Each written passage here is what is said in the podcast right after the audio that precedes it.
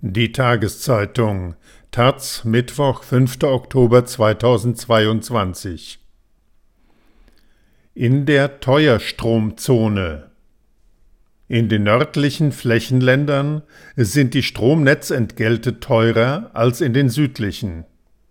Ginge eine Teilung in zwei Strompreiszonen zu weit? Ginge sie nicht weit genug?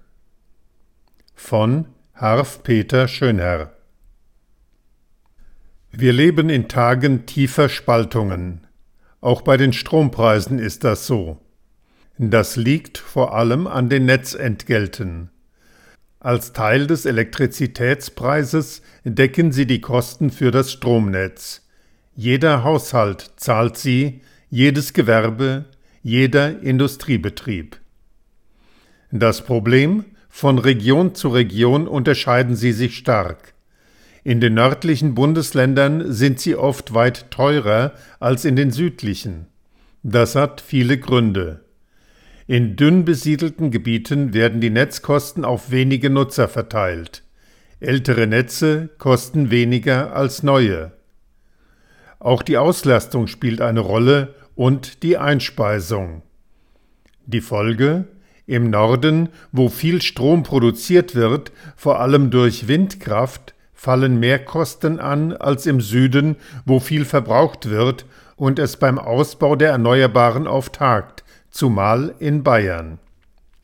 Das sei eine unfaire Mehrbelastung für viele Haushalte im Norden, hat Schleswig-Holsteins grüner Energiewendeminister Tobias Goldschmidt Mitte September gesagt beim Treffen der Landesenergieminister in Hannover.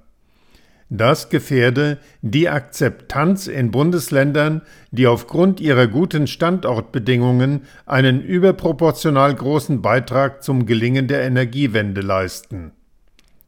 Mecklenburg-Vorpommerns Wirtschaftsminister Reinhard Mayer SPD formuliert das fast deckungsgleich. Hohe Netzentgelte in erneuerbaren Energienerzeugungsregionen sagte er Anfang September in einer Debatte zur Netzentgeltsystematik im Schweriner Landtag, gefährden die Akzeptanz der Energiewende. Norddeutschlands Flächenländer Schleswig-Holstein, Niedersachsen und Mecklenburg-Vorpommern propagieren jetzt eine Teilung Deutschlands in zwei Strompreiszonen Nord und Süd. Bayern wehrt ab.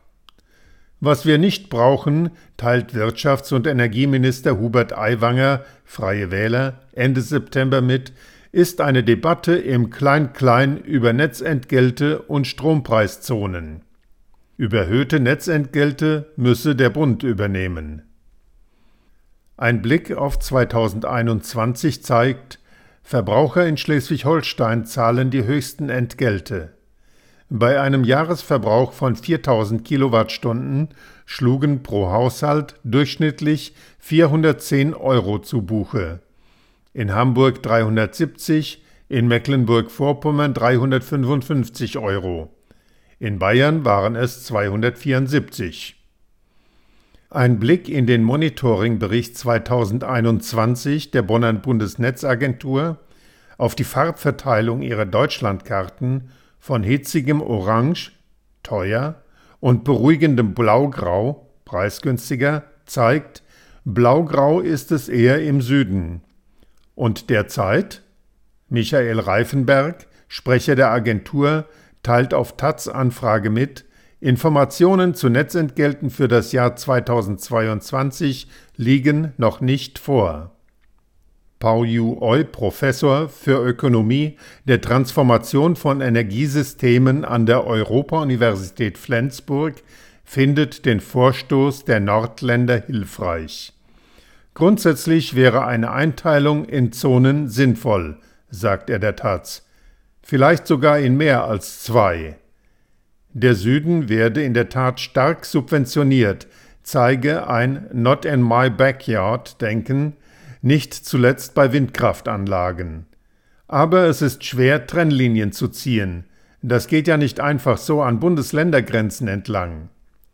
Eu geht nicht davon aus, dass sich das Zonenmodell politisch realisieren lässt. Das wird Verhandlungsmasse sein und am Ende kommt es zu anderen Ausgleichsmethoden, vielleicht zu einer stärkeren Finanzierung des Netzausbaus durch den Süden. Außerdem sei durch eine Zonierung ja nicht plötzlich alles in Ordnung. Es gelte, den Strommarkt an sehr vielen Stellen zu reformieren, ganz grundsätzlich. Die Diskussion um die Zonen löse Druck aus, über Reformen nachzudenken. Das hofft auch Klaus Kuhnke, emeritierter Professor für erneuerbare Energien der Hochschule Osnabrück.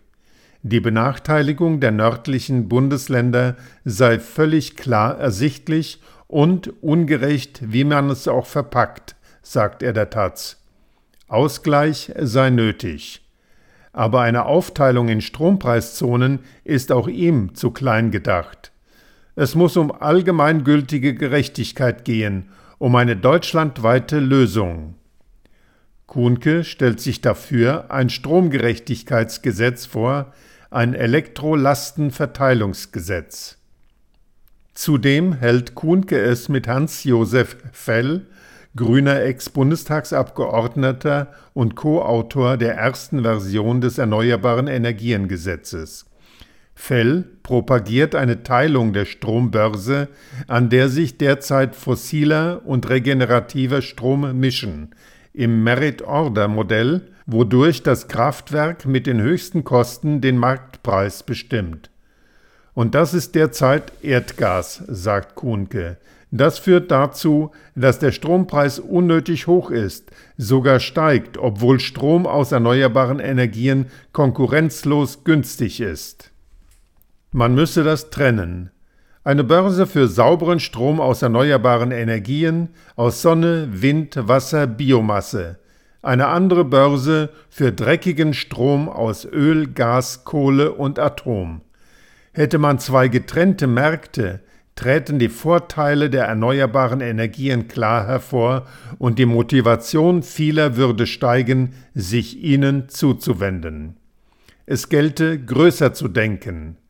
Der derzeitige Markt sei dysfunktional, zementiere die Macht der Fossilenergiekonzerne, suggeriere dem Endkunden, Ökostrom sei eine Belastung. Leider sei guter Lobbyismus oft stärker als gute Sacharbeit. Kuhnke wünscht sich, dass der Bundesverband Erneuerbare Energien sich in der Politik stärker Gehör verschafft, ebenso die Bundesverbände Solarwirtschaft und Windenergie. Noch ist das Schicksal des Zonenplans offen. Bundeskanzler Olaf Scholz, SPD, hat sich allerdings schon festgelegt. Er lehnt ihn ab.